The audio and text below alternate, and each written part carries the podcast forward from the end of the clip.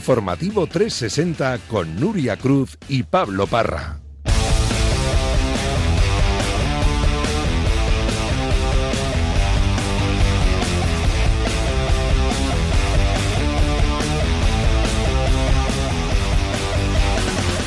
Hola Nuria Cruz, ¿qué tal? Muy buenas. Hola Pablo, buenas tardes. ¿Qué tal? ¿Cómo estás? Muy bien, ¿y tú? Muy contenta. Muy contenta, sí. ayer salió todo fantástico, ¿eh? Sí, salió todo genial, que era mi gran preocupación. Esa y que la gala se hiciera pesada. ¿Sí? La gente desconectara. Pero, sí, pero eso no podía pasar. No, pero hay veces que pasa, que estas cosas suceden, entonces... Hombre, yo creo que tenías más incertidumbre tú por ti misma que los demás que sabíamos que lo ibas a hacer perfecto. Yo sabía que lo iba a hacer genial. Ya, bueno, pero tú decías que, oye, pues está, no sé qué, pues yo, yo sabía que iba a ser... a mí me preocupaba eso, lo que te he dicho, que saliera todo bien, que no fallara nada, ningún vídeo ni y demás, y que luego la gente se lo pasara guay. Y salió muy bien, y luego el feedback que recibí, pues increíble. Así que estoy contentísima. Fíjate, te he dado la enhorabuena a esta gente que no ha visto la gala. Fíjate. Fíjate, fíjate cómo ha tenido que ser de, de boca a boca. De bueno, de boca a boca, que nunca se equivoca. En fin, que arranca la decimosegunda jornada de liga con el Mallorca español. Ah, no te he preguntado. Ah. El plan culinario el fin de semana. ¿Hay algo? No, este fin de semana toca eh, cenita en casa de Sara. Cenita en casa de Sara, perfecto. The Last Dance puede ser incluso, ¿eh? bueno, el caso que tenemos esa decimosegunda jornada de liga, tenemos Euroliga, ha jugado Alcaraz en Basilea y en una hora hay entrenamientos libres del Gran Premio de México de Fórmula 1. El líder de la liga, el Real Madrid, juega el domingo. Sí, los blancos reciben al Girona en el Bernabéu. La noticia hoy es que Rodrigo y Militao ya son españoles y el club, por tanto, se queda sin extracomunitarios. Carlos Vicente Gómez. Así es, la nacionalización de Eder Militao y de Rodrigo Góez, conocida en el día de hoy, deja al Real Madrid sin ningún tipo de extracomunitario, lo que facilitaría operaciones en el futuro como la que ya se puede prever, la del talentoso brasileño Hendrik.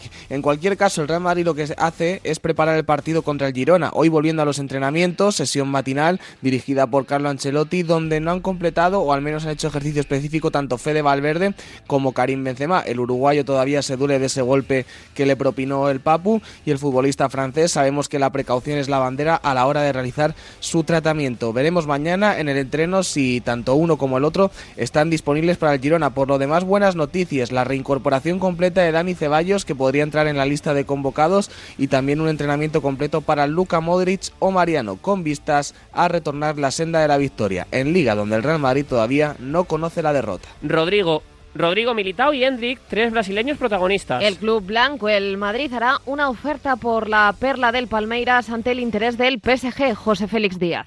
Pues sí, el Real Madrid tiene previsto hacer eh, en los próximos días o presentar una oferta a Palmeiras para el fichaje de Hendrik. Ve que los acontecimientos se están precipitando y que, aunque queden todavía más de año y medio para que el delantero pueda incorporarse a la disciplina del club blanco, allá por el mes de julio de 2024, hay que moverse. El PSG ya lo está haciendo, hay muchos otros equipos también interesados y en los próximos días trasladará esa oferta. En los últimos meses mm, el Real Madrid ha visitado al jugador en dos ocasiones, lo ha visto en directo y ahora está pasando la prueba definitiva. En primera división lo está haciendo muy bien, eh, no está sintiendo el paso de categoría del fútbol juvenil al fútbol profesional, su primer gol el, el otro día y en los próximos, eh, en la próxima semana va a jugar otros dos partidos que serán otros dos nuevos exámenes para este delantero de 16 años y que está asombrando al mundo. El Real Madrid ya se mueve porque ve que si no lo hace se lo pueden quitar. ¿Es el periodo que mejor está trabajando el Madrid en los despachos, Ramón Álvarez de Mon?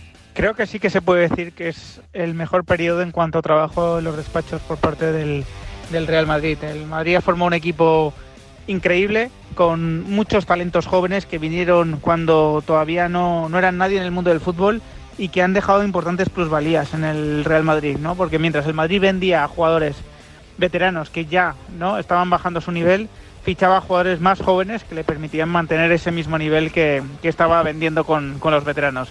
Así que es la mejor época del Real Madrid, una época muy difícil a nivel económico, pero que el Real Madrid ha sacado con sobresaliente. Mientras tanto, Barça y Atlético de Madrid se centran en la Liga tras la eliminación en la Champions. Los culés visitan mañana Mestalla a las 9 con el objetivo de olvidar las penas europeas en la competición doméstica. Novedades de los de Xavi Alejandro Segura. Pues el Barça ha entrenado esta mañana en la ciudad deportiva Joan Gamper para preparar el choque de mañana, un choque importante y vital después de la eliminación en Liga de Campeones y con el Madrid primero en la clasificación a tres puntos, el Barça no puede fallar, tiene que meterle algún tipo de presión al Real Madrid que no está fallando en este campeonato liguero y la idea del Barça es no distanciarse más de esos tres puntos antes del parón por el Mundial, así que mañana en Mestalla es un partido vital para los de Xavi, un Xavi que está saliendo reforzado después de la eliminación de Champions, curiosamente, porque la junta directiva cierra filas, ya lo contamos ayer, que en la junta directiva hay confianza plena en Xavi y en el vestuario también. Escuchamos al míster del Barça. Este año es, el objetivo es ganar títulos y evidentemente hemos perdido uno, es obvio. Hemos perdido la Champions, ¿no? Quizá uno de los más importantes junto a la Liga. Entonces, bueno, no estamos en una buena situación. Es aguantar las críticas, es tratar de seguir trabajando. No tenemos dudas desde dentro. Desde dentro no hay dudas de que estamos trabajando bien y de que los resultados pueden llegar a final de temporada, ¿no?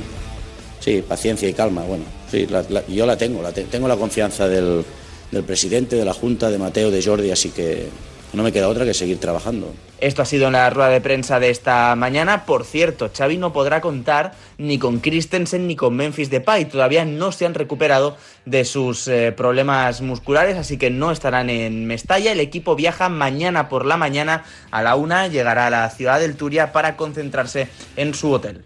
¿Asumes como barcelonista que tardará el Barça en volver a pelear por los títulos importantes en Europa, David Sánchez? No lo asumo y por eso soy defensor a ultranza de las palancas para cortar los plazos y para que el Barcelona vuelva a competir más pronto que tarde. Tengo la sensación de que con paciencia y tranquilidad el proyecto de Xavi Hernández será un proyecto triunfador y lo veremos la temporada que viene con la base de esta temporada más las nuevas incorporaciones y que el fracaso de Europa quede en una anécdota porque tal y como opina la Junta Directiva Xavi Hernández es la solución a gran parte de los problemas que atraviesa este club en las últimas temporadas. El rival del Barça mañana es el Valencia, última hora del equipo Che, Javi Lázaro. Con dudas llega el Valencia después de ver cómo los tres últimos partidos tan solo sumó dos de nueve y también incluso, sobre todo fundamentalmente, las ausencias que se le van a presentar mañana a Gatuso en el centro del campo. De hecho, hoy en lo positivo hay que decir que entran en la convocatoria de tanto Sommer como Castillejo en lo negativo las bajas del centro del campo. Más allá de Diacabí, hablamos claramente de futbolistas como Nico, que no está por contrato, Yunus por sanción y Ilais Moriba por lesión. Dicho esto, todo apunta que Mamás Dasbiri va a ser guardameta titular, con Thierry Gaya en las bandas, con Paulista Seguro, veremos si con Sommer Ozcayar en la pareja de centrales, por delante Guillamón y Andrea Almeida, que tendrán la colaboración de Fulquier, que estará cerrando ese centro del campo, arriba Castillejo y Lino en las bandas, la referencia para Edinson, Cavani. Prácticamente se va a rozar el lleno en el campo de Mestalla y además previamente en el recibimiento, eh, en los aledaños, en la Avenida Suecia, se va a llevar a cabo el homenaje a David Villa, que se va a llevar sin duda el cariño y, el amor de los aficionados del Valencia y aquellos del Barça que también vayan a estar en Mestalla. Veremos qué es lo que sucede mañana, pero el Valencia necesita ganar o necesita dejar una buena imagen después de las dudas con las que llega al compromiso de mañana ante el Barça. Será la primera vez que Xavi y Gattuso se enfrenten en los banquillos en el césped como jugadores. El italiano sufrió mucho al catalán. Por muchos años él buscaba y yo corría mucho el poco, porque cuando se buscaba contra, contra el Barça eh, era difícil eh, la recuperación de la pelota del balón. Grande entrenador, pienso que tiene, va, a, va a hacer una grande carrera, tengo mucho respeto de él. Y hay noticia además en el juicio por el caso Neymar. La Fiscalía ha retirado todas las acusaciones contra el brasileño, el expresidente Sandro Rosell y el resto de demandados. El Atlético de Madrid juega a las 4 y cuarto en Cádiz. Buscando pasar página tras ese batacazo en Europa. La buena noticia es que Marcos Llorente está recuperado, Borja Cuñado. El Atlético de Madrid ha realizado esta mañana su última sesión de entrenamiento para preparar el encuentro ante el Cádiz con la novedad de Marcos Llorente ejercitándose junto a sus compañeros. El conjunto rojiblanco ha puesto rumbo a Cádiz hace escasos minutos y a eso de las 6 de la tarde el Cholo daba la lista de convocados que está compuesta por hasta 21 jugadores entre los que se encuentran los canteranos Sergio Díez y Pablo Barrios del filial. No viaja Llorente, pero sí lo hace Sergio Riguilón, que entra en su primera lista tras su fichaje por el equipo colchonero al que llegó lesionado de pubalgia. El 11 que presenta el Cholo Simeone es similar al del Bayer Leverkusen con dos incógnitas. Oblak en portería, línea de cuatro con Molina, Jiménez, Hermoso y Reinildo. Bitzel y Condovian el doble pivote y aquí llegan las dudas si apostará por De Paul y Saúl o volverá a repetir con Carrasco y Correa. En punta, Antoñito Grisman y Álvaro Morata. Tras el entrenamiento fue el turno de la rueda de prensa de Simeone, que restó importancia a la vida privada de sus jugadores, en especial a la de Joao Félix. El argentino tiene claro que en este club no hay nadie imprescindible y que es un club en el que no se permite que se bajen los brazos. La verdad nos hemos reinventado eh, un montón de veces. Acá no hay nadie determinante, nadie, nadie imprescindible y está claro de que me recuerdo siempre cuando terminó la liga del 2014 se fueron un montón y cuando se fueron los, chicos más grandes, Odín, Gaby, también el equipo se reinventó y no hay nadie imprescindible. La gente que trabaja en un club como el Atlético de Madrid se permita eh, el, bajar los brazos, no lo, no, lo he visto en mis largos años de jugador, de entrenador, y que siempre hay momentos difíciles en la temporada, claro está. Yo tengo claro lo que quiero, sé lo que busco, sé entrenar de una manera, voy a seguir entrenando de la manera que sé entrenar y buscaré como siempre, dar lo mejor que tengo para, el, para mi club, que es el Atlético de Madrid. La noche de la eliminación en Champions, las cámaras de Movistar captaron a Joao Félix cogiendo el balón para asumir la responsabilidad del penalti. ¿Esa actitud es la que le pide Simeone al portugués? Una muestra de actitud, actitud ante una situación de un tiro que podía definir un partido, pero la actitud es mucho más grande que una situación, para que lo entiendas bien. ¿Venderías a Joao Félix en enero, Pablo López? Yo no le vendería todavía. Tengo aún un mínimo atisbo de esperanza en que Joao pueda triunfar en el Atleti. Es verdad que cada vez eh, la esperanza alumbra menos, es verdad que cada vez es menos verde, pero aún tengo ese, ese rayito. Fíjate, yo le doy mucha más importancia al otro día, al disgustazo, que él quiera tirar el penalti, que él quiera asumir la responsabilidad, a luego lo de los bolos y lo de la fiesta después del partido, que yo creo que hay que darle la importancia que, tiene. Tampoco se van a encerrar en una cueva los jugadores cuando, cuando pierden. ¿Que debería haberlo hecho? No. ¿Que pasa algo grave? Pues tampoco. Yo no le vendería, esperaría al menos hasta junio para deshacerme de, insisto, para mí el mejor jugador de la plantilla del Atlético de Madrid. ¿Quién tiene más culpa de la eliminación en Champions? ¿Simeón en el Atlético de Madrid o Xavi en el Barça, María José Stalrich? ¿Qué tal? ¿Cómo estáis? Hombre, eh, el Fútbol Club Barcelona y el Atlético de Madrid tienen problemáticas distintas, como para poder establecer un baremo de quién eh, ha cometido un mayor error o quién es más responsable del fracaso. Yo creo sin duda que ambos tienen su parte alícuota de responsabilidad. En el caso de Xavi Hernández, el que conociendo, como se presupone que conoce a su plantilla, al haber comprado un discurso fundamentado en que eh, los objetivos eran unos determinados, cuando en realidad ese equipo, esa plantilla no estaba preparada para alcanzarlos. En el caso de Simeone, yo simplemente le achacaría el hecho y luego ya el resto son detalles, pero sí que le achacaría el hecho de no haber sido capaz de convencer a sus jugadores de la importancia que tenía de salir con intensidad máxima desde el minuto uno en todos y cada uno de los partidos de esta fase de clasificación. Por lo tanto, eh, insisto, los dos tienen su responsabilidad, pero son responsabilidades distintas. Los rojiblancos se miden mañana al Cádiz. Sergio González no cree que les afecte la eliminación de Champions. Yo creo que no, yo creo que no. Si hay algún equipo que, se levanta de todo, un claro ejemplo para ellos es Atlético Madrid, ¿no? Creo que tiene futbolistas muy competitivos y tiene un entrenador que, a mí me encanta, ¿no? Que es súper competitivo y si algún entrenador le puede empujar a eso de la vuelta a la situación es, el Cholo, ¿no? Yo creo que, bueno, que es verdad que, fue un golpe duro para ellos, pero ellos son animales competitivos, ¿no? En el buen sentido, ¿no? Tanto los futbolistas como el míster han demostrado que se han levantado muchas veces y estoy convencido que se va a un Atlético Madrid fuerte y donde, bueno, pues lo que pasó el otro día, pues eh, lo habrán aparcado no olvidado, pero sí aparcado. Última hora del Cádiz, Isabel Ovejarano.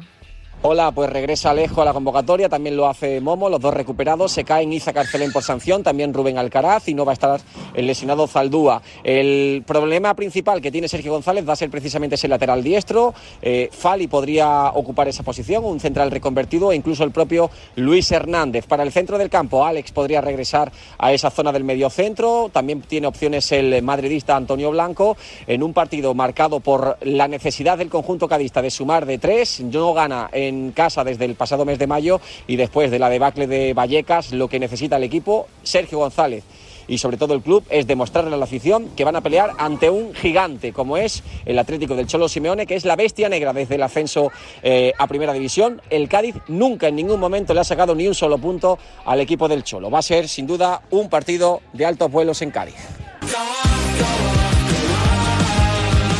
La decimosegunda jornada arranca esta noche, partidazo en Son Mox. A las 9 te vamos a contar ese Mallorca español. Los bermellones duodécimos vienen de lograr una victoria ante el Valencia. Última hora, Juan Roca.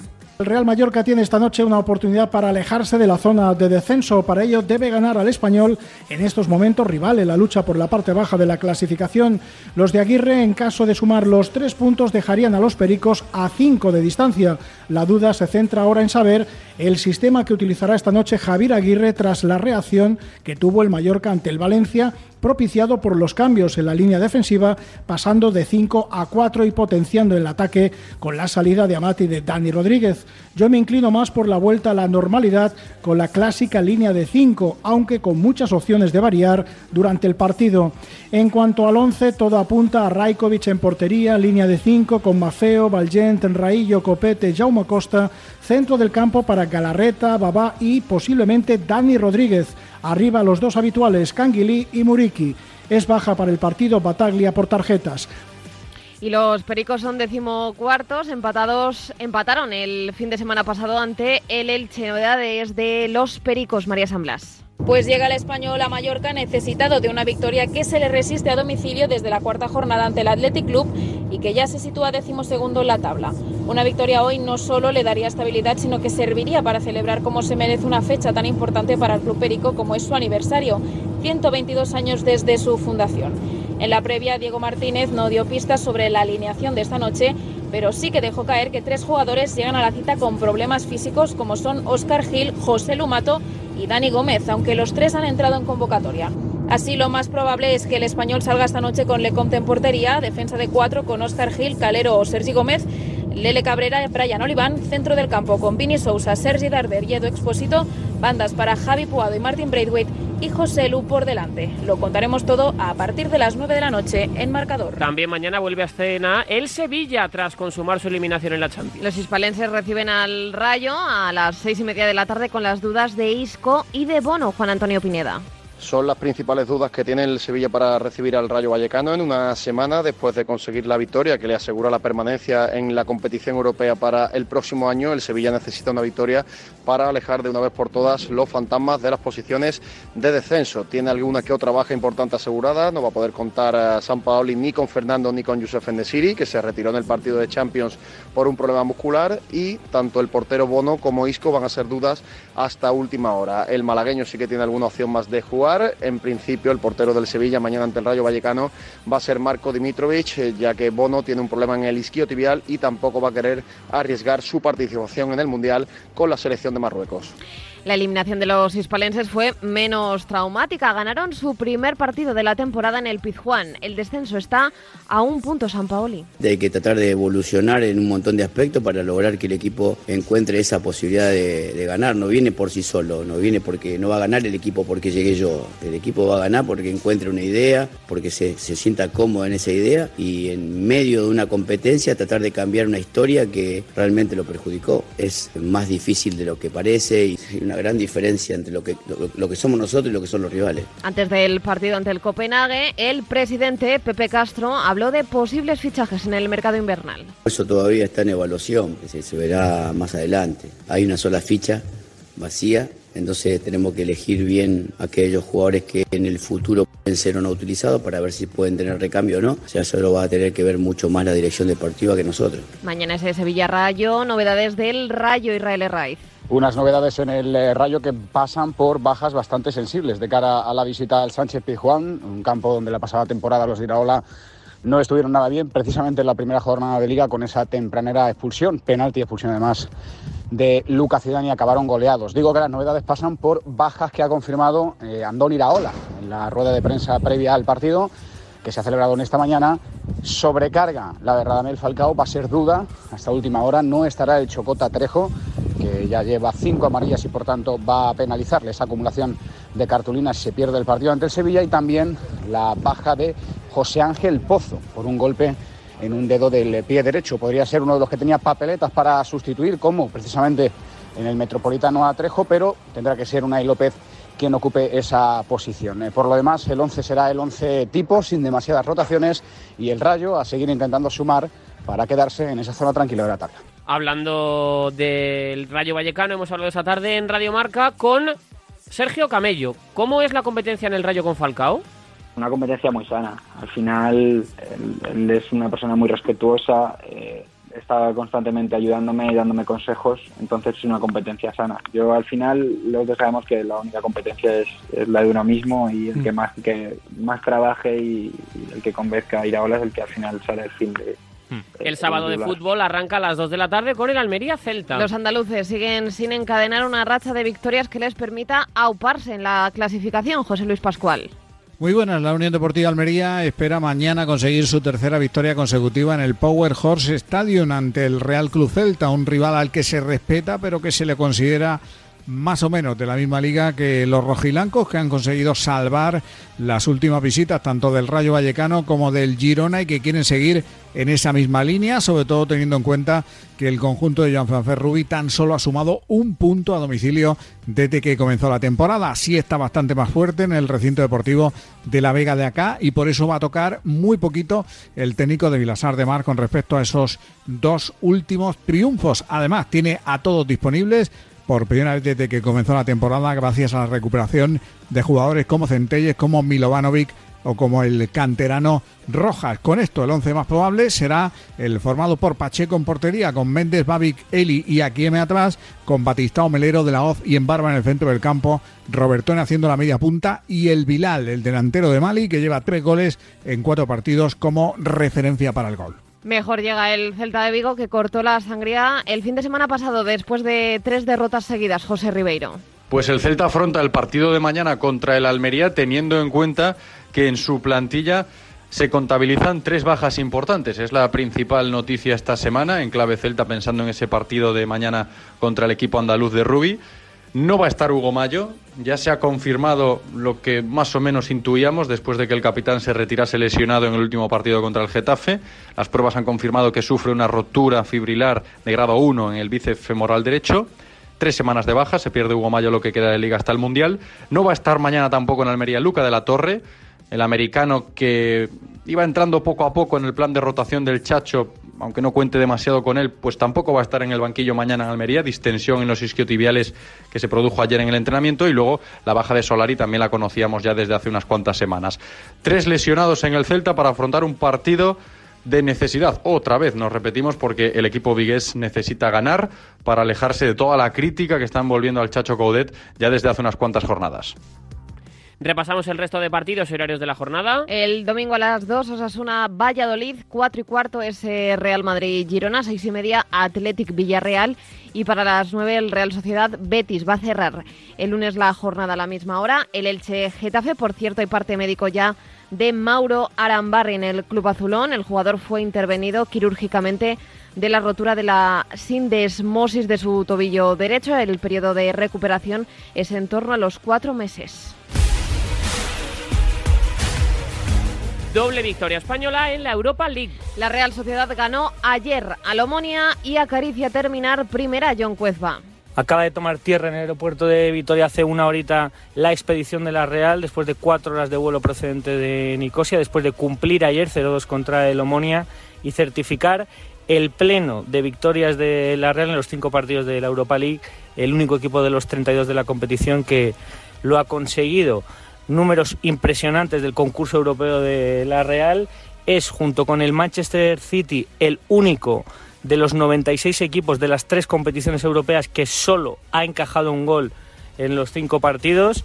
El equipo que no ha entrenado en el día de hoy, que sí que lo va a hacer mañana en las instalaciones de, de Zubieta, pendientes de la evolución del virus gástrico de Alexander Sorlot, que sigue siendo duda todavía para recibir a los de Pellegrini, que parece que Takefusa Kubo no va a tener ningún problema después de recibir ayer un golpe en el hombro para poder jugar el domingo contra el Betis. A los de Imanol Alguacil les vale incluso una derrota por la mínima en la penúltima jornada ante el United para conseguir el objetivo, acabar primeros. Todos firmaríamos llegar como hemos llegado. Si somos eh, los únicos que hemos sido capaces de ganar los cinco partidos, es por algo. Falta el más importante y es el que queremos ganar. Con el Real a reventar, con un gran equipo, un equipo de Champions. Sabemos que va a ser muy difícil, complicado, pero ya fuimos capaces de hacerlo en Old Trafford. Vamos a ver si somos capaces de ponerle la guinda al pastel ganando el partido de, del Real. Y por su parte, el Betis sí que se aseguró el liderato tras vencer al Ludo Goretz, Agustín Varela.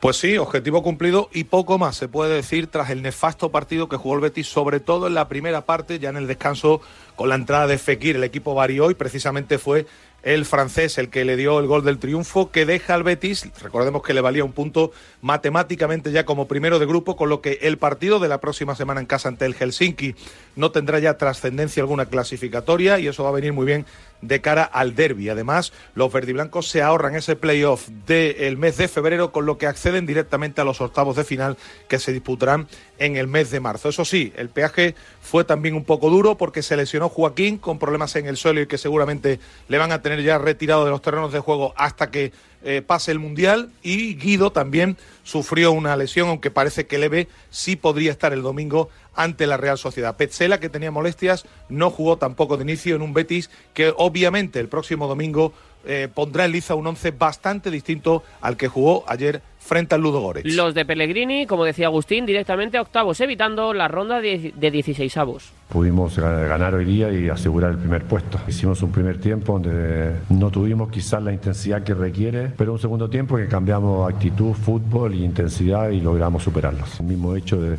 ya de jugar con el Cinque en casa clasificado antes del derby con Sevilla también es una, es una, no una ventaja, pero sí por lo menos un desgaste menos en un campeonato que está muy sobrecargado de partidos. ¿Qué más destacamos del resto de la jornada europea de ayer, Luis Guillermo Molinero?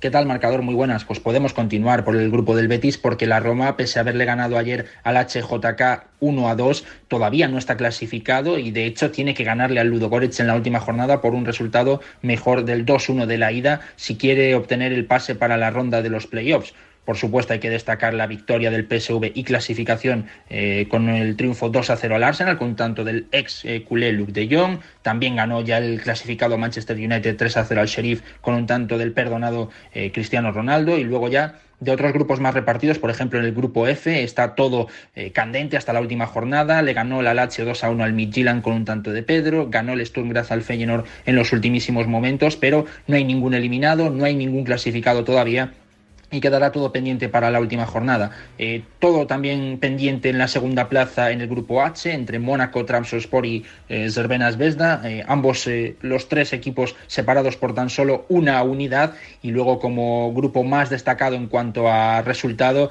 y en cuanto a a, exhibición de goles podríamos quedarnos con el grupo B, en el cual en los dos partidos en Fenerbahce Rennes eh, acabó 3-3 y el AEK Larnaca Dinamo y Kiev también acabó 3-3. De cualquier forma, Fenerbahce y Rennes ya han eh, ostentado las primeras eh, dos plazas. Ayer Alejandro Garnacho debutó como titular con el United con tan solo 18 años. ¿Está Garnacho preparado para ilusionar en el United o son palabras mayores? Alberto Rubio. Abrirse paso en el Manchester United, por más que no atraviese un buen momento, son palabras mayores también para Alejandro Garnacho, que desde luego, si algo está exhibiendo en estos primeros compases con el eh, primer equipo de los Diablos Rojos, es personalidad, es descaro, es atrevimiento, es capacidad de desborde. El eh, futbolista madrileño, ex del Atlético de Madrid, ha elegido un buen espejo, siempre lo ha tenido en el que mirarse, no es otro que Cristiano Ronaldo y seguro que si comparte osadía con el, Luso, pues poco a poco va a ir arañando minutos en los esquemas de Eric Tenag, pero desde luego competencia en la parte de arriba con el propio Cristiano, con Rashford, con Elanga, con Sancho, no le falta a Garnacho. Vamos a ver, lo único malo es que de momento ha optado por jugar por Argentina en lugar de hacerlo con España. Y en la Conference League, empate del Villarreal en el estreno de Setién en el banquillo amarillo, Xavi Mata.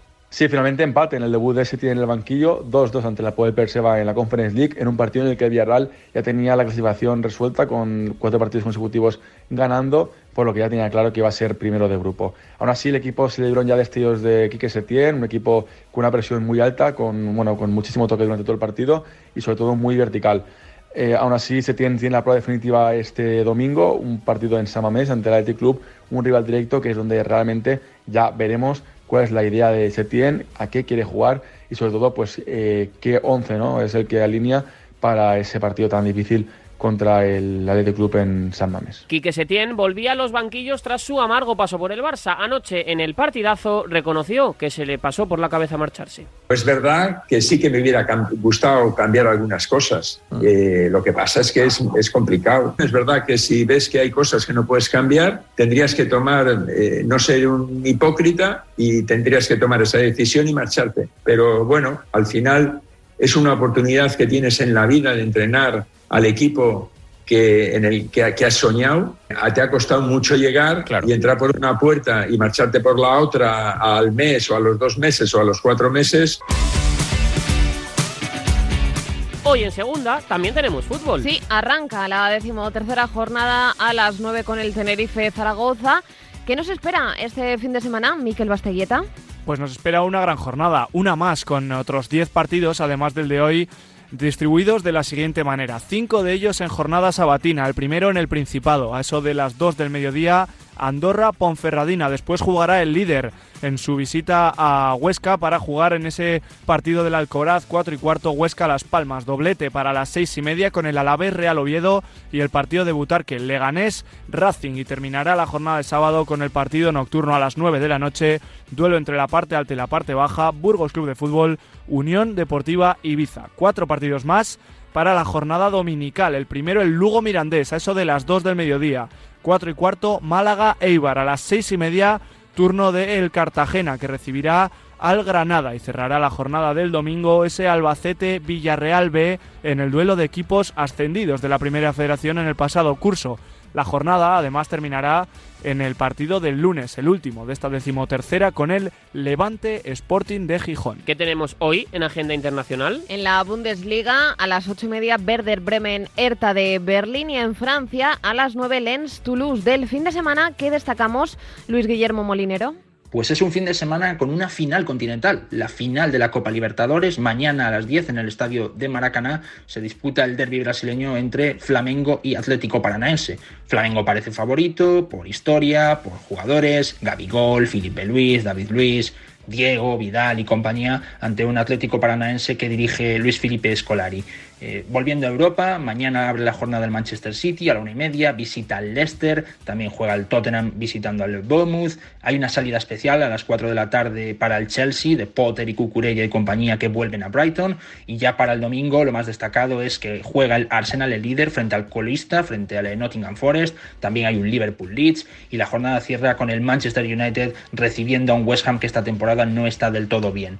Ya pasando a otros países, como por ejemplo en Italia, eh, no hay grandes partidos. Lo más destacado quizás el duelo entre Torino y Milan. El líder Napoli recibe al Sassuolo. Eh, la Juventus visita al Leche, ya eliminado de Champions el conjunto de la vecchia señora y hay que destacar también por supuesto eh, que de momento se disputa el domingo a las 9 menos cuarto el Monza Boloña pese a que la entidad local ha pedido el aplazamiento del partido por el shock tras el suceso a, a Pablo Mari en Alemania hay dos encuentros eh, de los más importantes. Eh, son en este caso el eh, duelo entre el RB Leipzig y el Leverkusen. Mañana a las tres y media, misma hora para que el Bayern reciba al Mainz. Y luego ya para las seis y media un plato también fuerte entre el Eintracht de Frankfurt y el Borussia Dortmund, dos equipos en Champions. El susto de la jornada se lo llevó ayer Pablo Mari. El defensa español fue apuñalado en Milán. Hoy ha sido operado Cristian Fernández. Susto que podría haber acabado en tragedia. El defensa del Monza fue atacado ayer por la espalda mientras se encontraba en un supermercado con su mujer y su hijo. Según la reconstrucción de los hechos efectuada por la policía, un hombre italiano de unos 46 años con problemas mentales habría agarrado un cuchillo de una estantería y apuñalado a un total de cuatro personas, entre ellas el jugador formado en el Mallorca y una empleada del establecimiento que falleció poco después. El atacante fue inmovilizado por, curiosamente, Massimo Tarantino, ex entre otros de Nápoles e Inter de Milán. Pablo Marí fue trasladado rápidamente al hospital Niguarda de Milán, donde ha sido operado esta misma mañana para reconstruir dos músculos de la espalda que han sido dañados por la puñalada. El presidente del Monza, Adriano Galliani, ha asegurado que el español ha tenido suerte en salir con vida del ataque y que estará dos meses de baja para recuperarse de su intervención. Un Pablo Marí que ha escrito el siguiente mensaje a través de sus redes sociales. Después del duro momento que vivimos ayer, tanto mi familia como yo queremos comunicar que afortunadamente estamos todos bien a pesar de las circunstancias y agradecemos todos los mensajes de apoyo y cariño que estamos recibiendo. La Serie A, por cierto, ha emitido un comunicado esta tarde anunciando que el partido del lunes, ese Monza-Bolonia, se mantiene. Cuenta atrás, quedan 23 días para el Mundial de Qatar. Luis Enrique ha entregado ya esa prelista de 55 jugadores que exige la FIFA. Lesenmarca.com, que está Iago Aspas, Sergio Ramos o Kepa. Este fin de semana también tenemos Liga F. Liga femenina, tras la goleada de ayer en Champions del Barça, es el líder, recibe el domingo al Levante Cristina Blanco. Y lo hace a las 12 de la mañana. Las de Jonathan Giraldez, que vienen de ganar al Rosenborg por 1 a 4, se ven las caras con el segundo clasificado. De perder, seguirían en cabeza porque tienen 15 puntos, 4 por encima de sus rivales con 11. Otro de los partidos destacados de la jornada es el que la abre, el Athletic Club Atlético de Madrid, porque de ganar las de Óscar Fernández y ganando el Barça, subirían hasta la segunda posición de la tabla. El sábado a las 12 menos cuarto en las instalaciones deportivas de Lezama. De cerrar el sábado se encargarán Alama y Real Betis es uno de los partidos más interesantes de la jornada, aunque por la parte baja de la tabla. Las locales con ganas de que llegue esa primera victoria y que vaya dedicada a su compañera Lucía Ramírez, que después de lesionarse contra el Sevilla se ha confirmado que se perderá lo que resta de temporada por una rotura en el ligamento cruzado anterior de su rodilla izquierda. Con solo un punto más en la clasificación se encuentra su rival, el Betis, que también viaja a casa de la Lama con la intención de tener la primera victoria de la temporada. El domingo el Real Madrid, que viene de empatar en Champions ante el PSG en casa cero, el segundo de los tres rivales que se tiene que enfrentar en esta fase de grupos junto con el Bladnia y el Chelsea, este fin de semana se la juegan el domingo a las 7 de la tarde ante el Sevilla como último partido de la jornada. Y en Fútbol Sala tenemos tres partidazos en la jornada número 6 de la Liga Nacional. A las 8 Osasuna Magna, Córdoba y Betis Levante y a las 9 y cuarto Cartagena Industria Santa Coloma. Esta es la petición de Javier Lozano, presidente de la Liga Nacional de Fútbol Sala en Radio Marca. Yo me he reunido con todos los políticos. Por justicia, el fútbol sala tiene que ser liga profesional. Ha sido el femenino que se lo merece, ha sido la Sobal que se lo merece. Nosotros tenemos unos datos, un retorno, un movimiento económico. Y no entiendo por qué, por qué, pues porque entramos en otras cosas, en la política sucia, los que fuerzan para que no seamos, porque no les interesa. Yo solo pido que el fútbol sala sea liga profesional por mérito, no por amiguismo ni por nada. A todos los grupos políticos, se lo pido. Ojalá que así sea por el bien de un deporte maravilloso como es el fútbol sala. Esto en cuanto al fútbol, en nada, estamos con el capítulo polideportivo. Entonces con la alarma avisáis directamente a la policía. Sí, sí, si hay un peligro real avisamos al instante. Pero también vamos hablando con usted. En todo momento. Además, mire, aquí tiene un botón SOS para avisarnos de lo que sea. ¿De acuerdo? Y si hace falta enviamos a un vigilante a ver si está todo bien. Las veces que haga falta. Protege tu hogar frente a robos y ocupaciones con la alarma de Securitas Direct. Llama ahora al 900-103-104. ¿Qué es esto? ¿El qué? Este coche. Este estúpido coche. ¿Dónde está el Cadillac?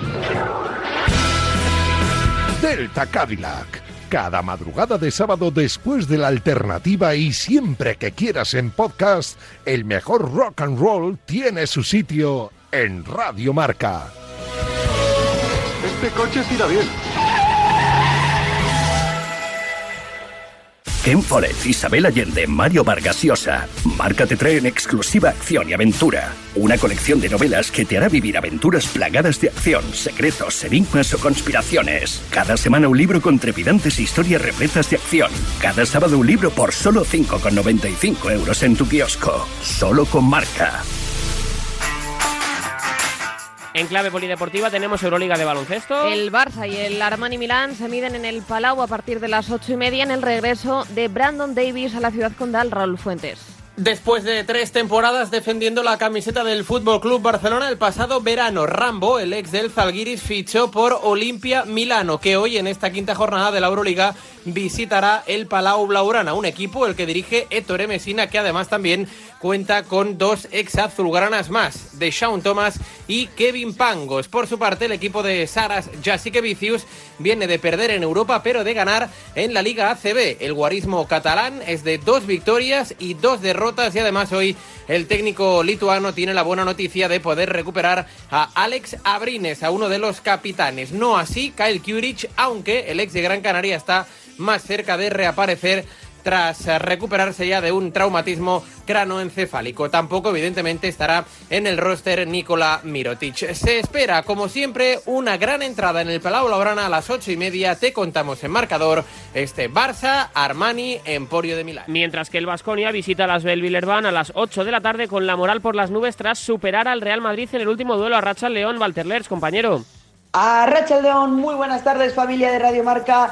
Hoy a las 8 de la tarde el Vasconia visita en Francia a Las Bell para volver a la senda de la victoria en la Euroliga. Y es que los vasconistas sufrieron su primera derrota la semana pasada en Vitoria frente al Olympiacos. Las buenas noticias llegan para Joan Peñarroya, ya que tanto Howard, que se lesionó la semana pasada, ha viajado con el equipo y en este encuentro también podrá debutar Henry, que ha sido el último fichaje en llegar a la capital del País Vasco. Eso sí, Henry también tiene experiencia azulgrana y es que hay que recordar que fue uno de esos jugadores que levantó el último título del Vasconia, aquella ACB de la pandemia. Por lo tanto, buenas noticias para John Perreña Roya, donde buscarán una nueva victoria, la cuarta en Francia, frente a las Bell de un antiguo conocido como es Josu Fafal. Como digo, a las 8, partidazo de la Euroliga, Asbel Basconia en Radio Marca. Ayer el Real Madrid cayó ante el Virtus de Bolonia. ¿Peligra el puesto de Chus Mateo con la irregularidad del conjunto blanco, Miguel Ángel Cazorla?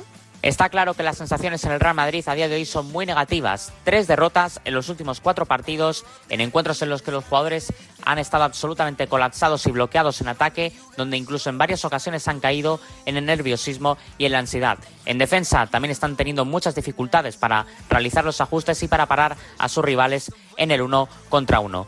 Pero de ahí a pensar en una posible destitución de Chus Mateo en el mes de octubre es bastante precipitado. Estamos en un tiempo muy lejano a cuando se deciden las cosas importantes y teniendo en cuenta que ha habido jugadores nuevos que se han incorporado a la plantilla, otros que vuelven de lesión y en un sistema que es diferente al de los años anteriores, necesita tiempo para ajustar todos los engranajes. No olvidemos tampoco que el equipo viene de ganar la Supercopa, de un 4-1 en ACB y donde sí que es cierto que urge la necesidad es en Euroliga. Las sensaciones son negativas, hay que corregirlas más pronto que tarde, pero quizás para todas esas soluciones la única palabra que necesita el Real Madrid es tiempo. Cruzando el charco en la NBA. Doncic y Curry se lucen mientras que los Nets siguen atascados, Miquel Basteguieta. Pues sí, noche de estrellas una vez más en la NBA y la primera en lucir y la que más lució probablemente fue Luka Doncic, el esloveno que volvió a salirse con la suya una vez más y sumó además no solo la victoria para su equipo en una prórroga frente a los Brooklyn por 129 a 125, sino que también sumó el esloveno un triple doble, el primero de la temporada para él y el cuadragésimo séptimo de su carrera, lo que le convierte ya en el décimo jugador de la historia de la NBA con más triple dobles. En esta ocasión fue con 41 puntos, nada más y nada menos, 11 rebotes y 14 asistencias. En la, es la cifra de anotación más alta de la temporada para él en estos cuatro primeros partidos en los que viene sumando una media de 37 puntos. Es eh, Luka Doncic, el esloveno, a día de hoy, sin duda, el máximo favorito en la carrera para ser el mejor jugador de la temporada regular de la NBA. Además, en la noche de ayer, el otro que lució sobremanera fue Stephen Curry, el eh, MVP de las finales del pasado curso que llevó a los Golden State Warriors a la victoria en un partido igualado y exigente frente a Miami Heat por 123 a 110 con 33.7 rebotes y 9 asistencias y además anotando 7 de 14 triples con un 50%, un porcentaje realmente fantástico. En el resto de la noche en la NBA ganaron los Oklahoma City Thunder a Los Ángeles Clippers por 118 a 110 y los Grizzlies se impusieron en eh, casa de los Sacramento Kings por 110 a 125. De esta manera, la clasificación de la NBA, comandada en el eh, oeste por Utah Jazz, Portland Trail Blazers y Memphis Grizzlies con 4 a 1, y en el este por Milwaukee Bucks, que es el único equipo de la NBA que sigue imbatido con ese 3 a 0 seguido de hasta 5 equipos que comparten un récord de 3 victorias por una sola derrota. En tenis tenemos en marcha el partido entre Bautista y Babrinca, mientras que Alcaraz se ha llevado el duelo español ante Carreño Carlos Pérez. Así es, el tenista murciano el del Palmar que ha ganado 6-3, 6-4 a Pablo Carreño en cuartos de final de Basilea, está ya clasificado para semifinales. Se va a medir al canadiense Félix Oyaliasim que derrotaba al kazajo Alex Bublik 6-2, 6-3. Aliasim que viene de 11 victorias consecutivas consecutivas y dos títulos seguidos. En juego tenemos el partido de Roberto Bautista que pierde 5-4 sin breaks en el primer set contra Stanislas Wawrinka. Vamos a escuchar precisamente a Carlos Alcaraz, como decíamos, su próximo rival, Oyer Aliasim. El año pasado no jugué a mi mejor nivel contra él, pero en la Davis jugamos los dos un gran partido, aunque yo estaba cansado y él mereció ganar. Va a ser un partido muy duro. Félix Auger Aliasim viene jugando muy bien y ha conseguido grandes victorias. Tengo que aprender de mis errores en el pasado ante él y estar muy concentrado. Voy a intentar dar mi mejor nivel porque tengo muchas ganas del partido de mañana. En Fórmula 1. Fernando Alonso recupera el séptimo lugar en Austin a las puertas ya de una nueva cita, Sergio Fenúñez. Todo después de que la FIA haya aceptado el recurso interpuesto por Alpine, después de la sanción de 30 segundos por competir con el retrovisor destrozado en el Gran Premio de Estados Unidos. La FIA admite que la protesta de la escudería Haas se hizo fuera de plazo, concretamente 24 minutos después de que terminara el periodo de alegaciones. Con esta decisión, el español vuelve a la posición de puntos que se ganó tras una remontada épica con una de las mejores actuaciones del año en el Mundial. Un Mundial que sigue agotando las etapas y que este fin de semana disputará en México la antepenúltima prueba del campeonato campeonato. Veremos si sobre el circuito del aeródromo Hermano Rodríguez, los nuestros, Alonso y Saiz, tienen más suerte que en Austin. Y cerramos con varios apuntes. El primero de ellos en badminton. Carolina Marín se ha metido en las semifinales del Abierto de Francia tras ganar a la China Han Yue 21-14 y 21-15. Ha ganado la onubense. ¿Y en balonmano? Dos partidos de liga para esta tarde noche. A las ocho y media se juega un Granollers venidor y para las nueve y cuarto de la noche Valladolid-Barça. Partidazos que alternaremos también con el otro partido de balonmano porque las guerreras ya están preparando el próximo evento que tienen en el horizonte. Pues esto ha sido todo, Nuria. Esto ha sido todo y, bueno, y así lo hemos contado. Nos queda, nos queda mucha noche por delante. Sí. De hecho, anuncio que en cosa de tres minutos vamos a desvelar los horarios de los 55 partidos de la, Copa de la primera Rey. ronda de la Copa del Rey. Sí, Aquí sí. en Radio Marca. 55 partidos que vamos a contar. Me toca a mí decir los equipos, ¿no? Sí, yo voy a decir eh, los horarios y tú el marrón de los equipos. Y si no fallo ninguno, Mm, un aplauso te, mínimo. invito, a- te invito a cenar. Claro, porque vas a coger con mi DNI la cena. Venga, vale, perfecto. Pues si acierto todos los equipos, Nuria me invita a cenar. Qué maravilla de viernes se ¿Has plantea visto? por delante. Joder. Mallorca, español en nada. Vamos, que lo tiramos.